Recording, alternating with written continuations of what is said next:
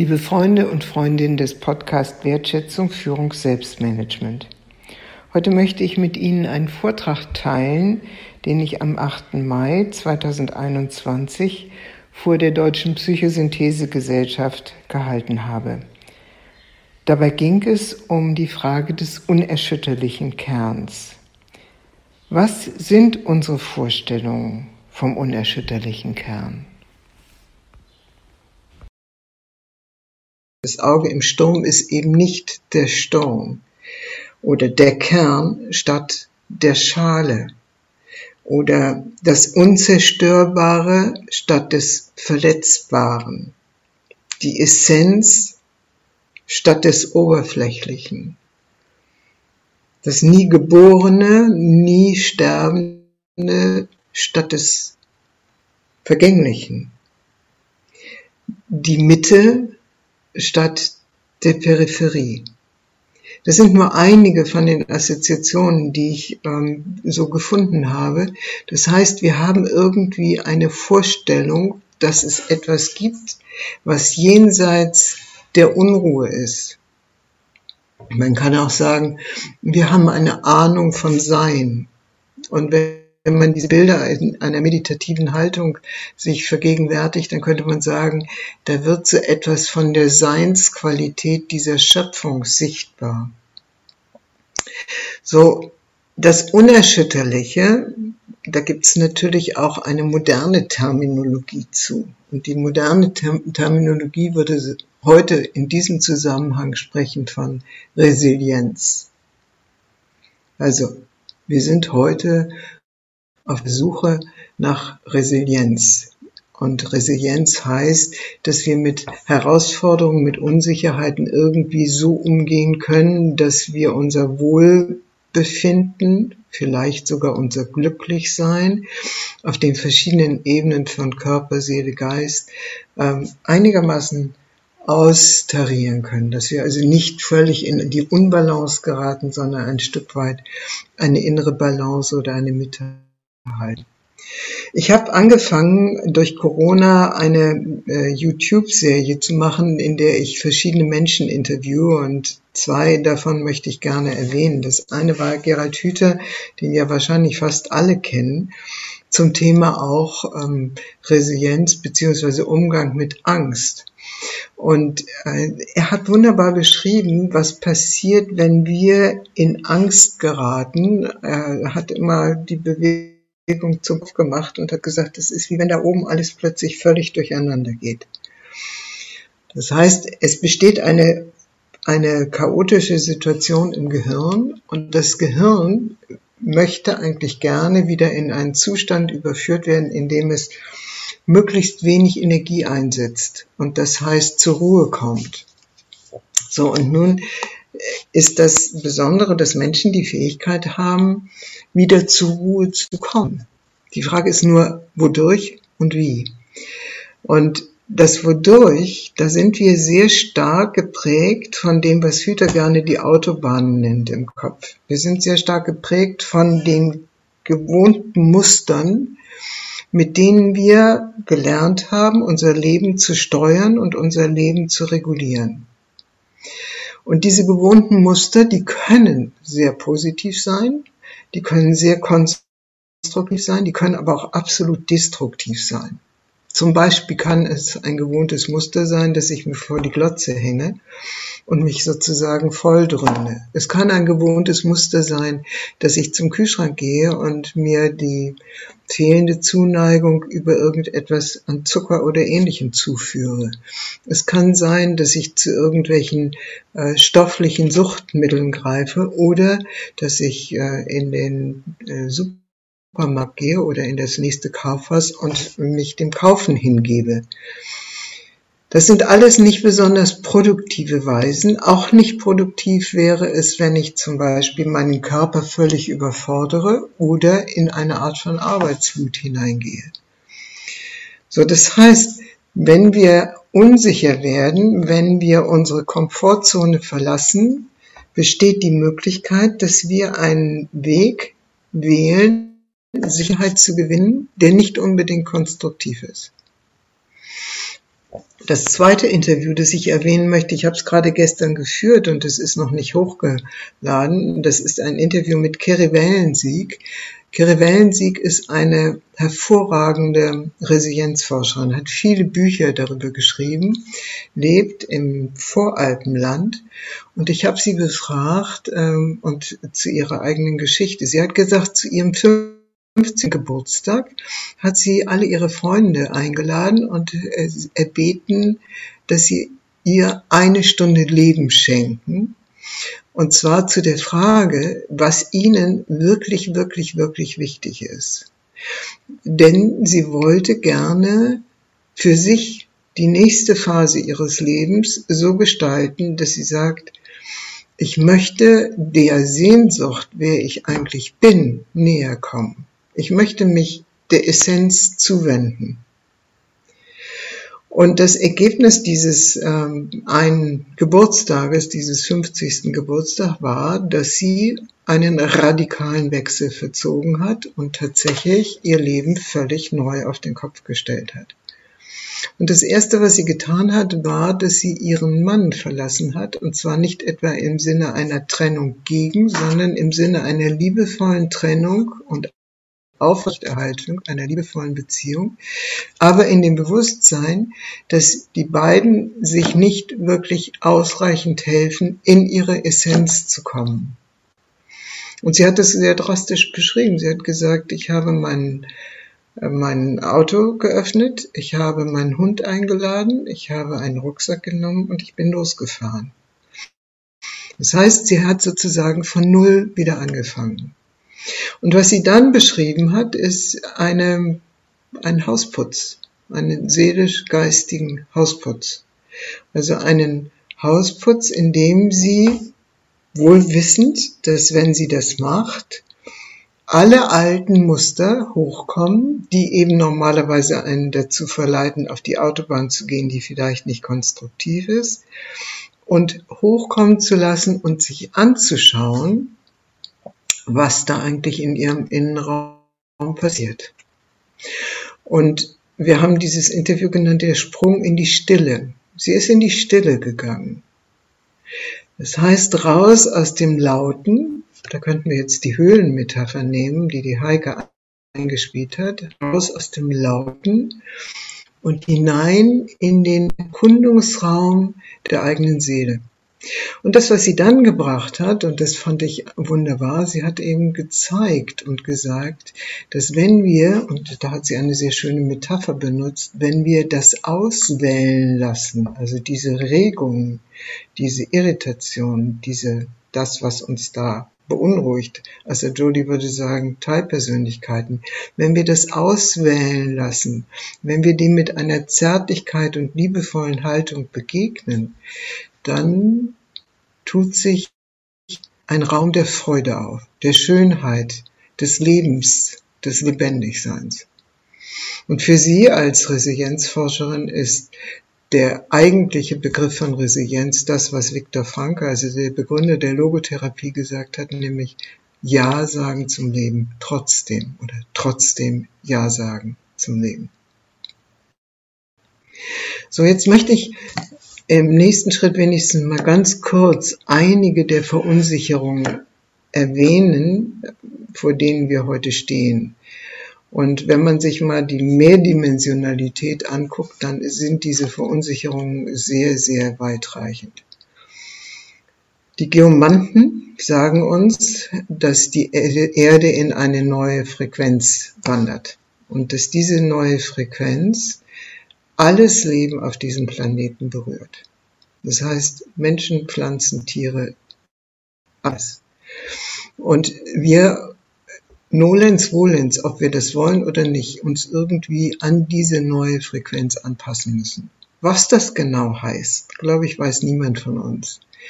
Aber wenn dieses stimmt, und ich meine, das sind hier keine Scharlatane, sondern die haben ein tiefes Wissen, dass es über Jahrhunderte gegeben hat und das jetzt langsam wieder den, äh, in den Vordergrund rückt, wenn das alles so zutrifft, dann gibt es einen Prozess der Transformation, an dem wir teilhaben, ob wir das wollen oder nicht. Das ist noch gar nicht mal menschengemacht. sondern das ist etwas, was kosmologisch passiert. So, dann gibt es natürlich dieses riesige Feld des Menschengemachten. Menschengemacht, man spricht heute vom Anthropozän, das heißt, dass die Erde, unser Globus, das, woraus wir entstanden sind und dessen Kinder sind, dass die Erde inzwischen am meisten von den Eingriffen der menschlichen Spezies geprägt ist. Wenn man Bilder von unserer Erde sieht, dann sieht man, dass es sozusagen kaum noch Bereiche gibt, die nicht irgendwie vom Menschen geprägt worden sind. Und diese Prägung ist nun eine Prägung, die sehr stark aus einem Momentum des rationalen Zugriffes auf die Erde erfolgt ist. Und wir wissen heute, dass das nicht unbedingt gut ist, sondern dass das an einen Punkt gelangt ist, wo der ganze, das ganze System Erde, das ja nicht nur ein System ist, sondern ein Lebewesen, äh, so in Gefahr gerät, dass es sich möglicherweise von uns als den Störenden oder Verursachenden der Störung äh, tendenziell befreien muss. Das Klima ist dann nur eine Herausforderung.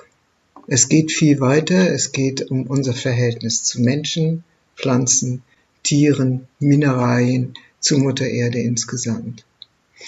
Damit immer noch nicht genug. Wenn wir jetzt mal politisch uns anschauen, dann sehen wir, dass politisch wir in einer Phase sind, in der geostrategisch neu Macht verteilt wird.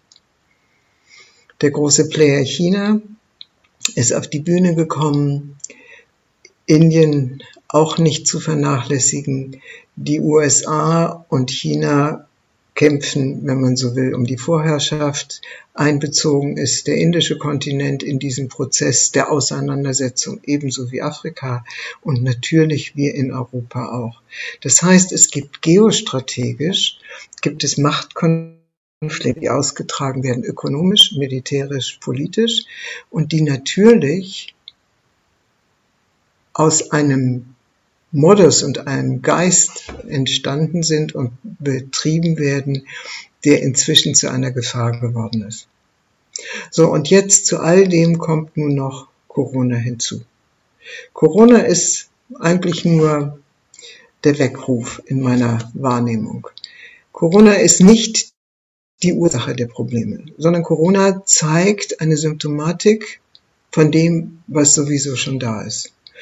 Und diese Symptomatik von dem, was sowieso schon da ist, geht, wenn man mal auf das Menschengemachte zurückgeht, dann geht es sehr, sehr stark auf Wirkungen der Aufklärung zurück. Das heißt, irgendwann hatten, haben wir Menschen angefangen, die Welt entzaubern zu wollen und uns von der Bevormundung von Mächten, die uns bevormunden wollten, nicht zuletzt die Kirchen, zu befreien. Das heißt, große, das große Versprechen der Aufklärung und der Vernunft war, sich zu befreien aus einer Unmündigkeit.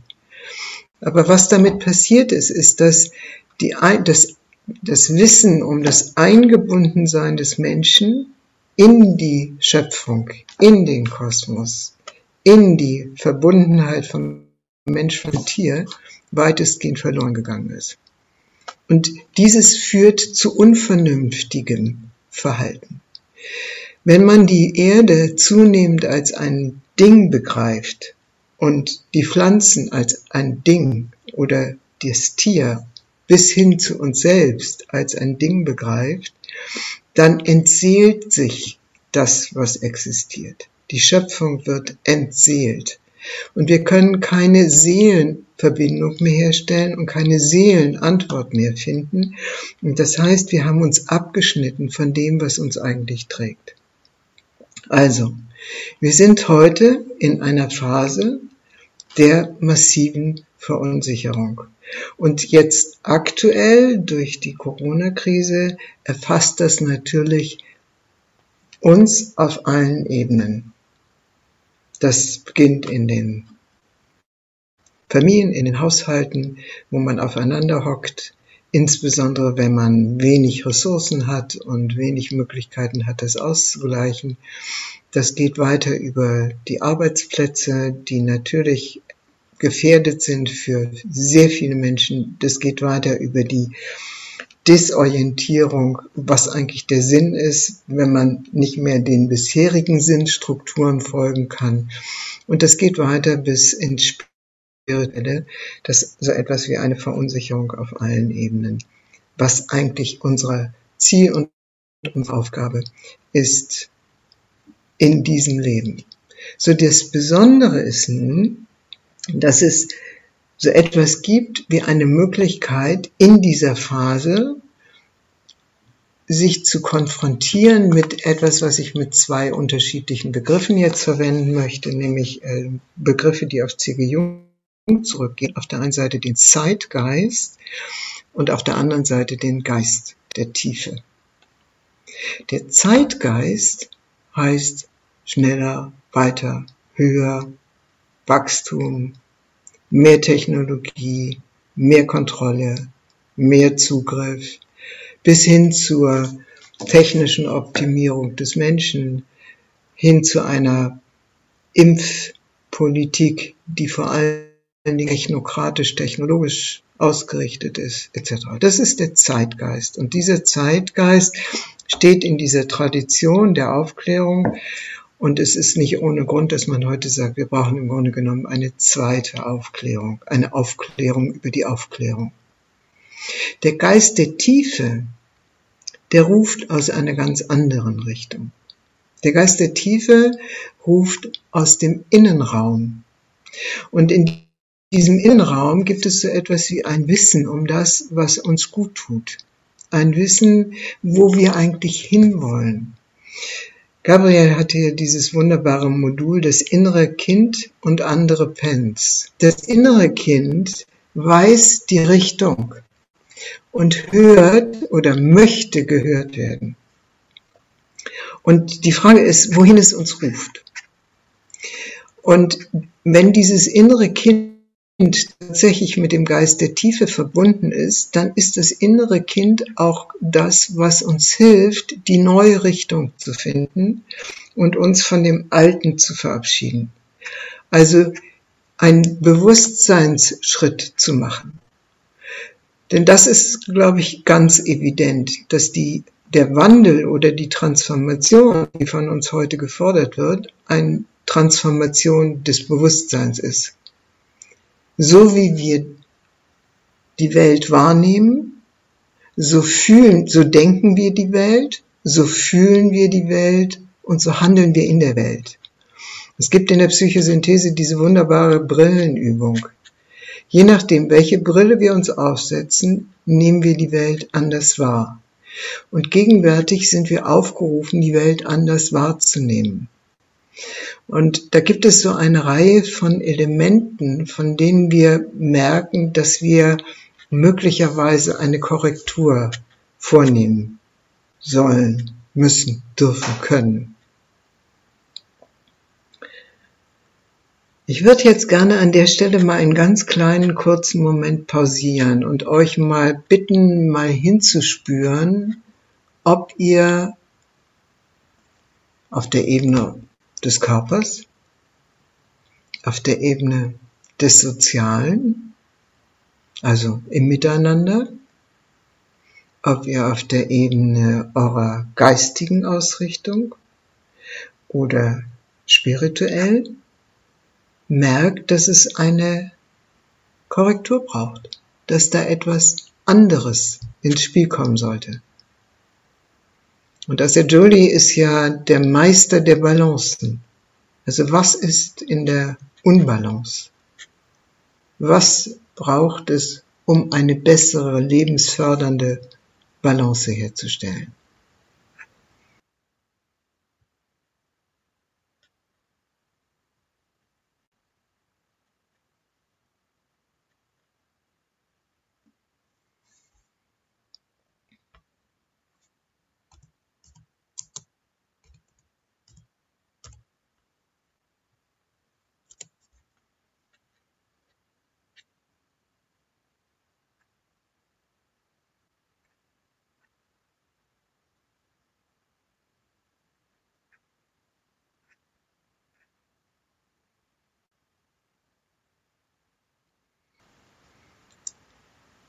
Der Sprung in die Stille, wie es Kerry Wellensieg nennt, als Tor, um zu neuen Balancen zu kommen, individuell wie kollektiv.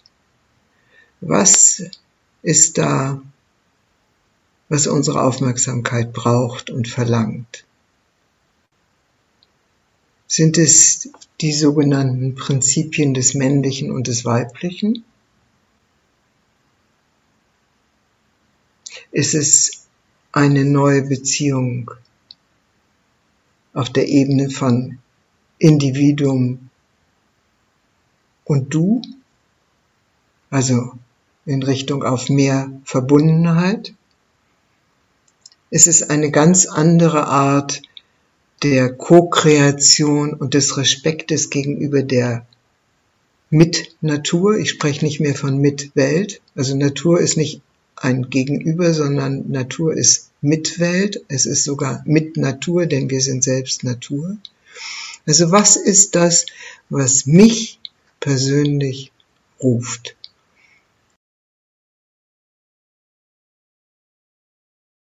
Liebe Freunde und Freundinnen des Podcasts Wertschätzung, Führung, Selbstmanagement, ich bedanke mich für Ihre Aufmerksamkeit. Sie können diesen Podcast auch sehen unter YouTube unter meinem Namen Barbara von Maibum, geschrieben mit M-E-I-B-O-M. E und weitere Informationen zu unserer Arbeit finden Sie auf der Webseite Communio, C-O-M-M-U-N-I-O-Führungskunst mit ue.de. Vielen Dank und auf Wiederhören.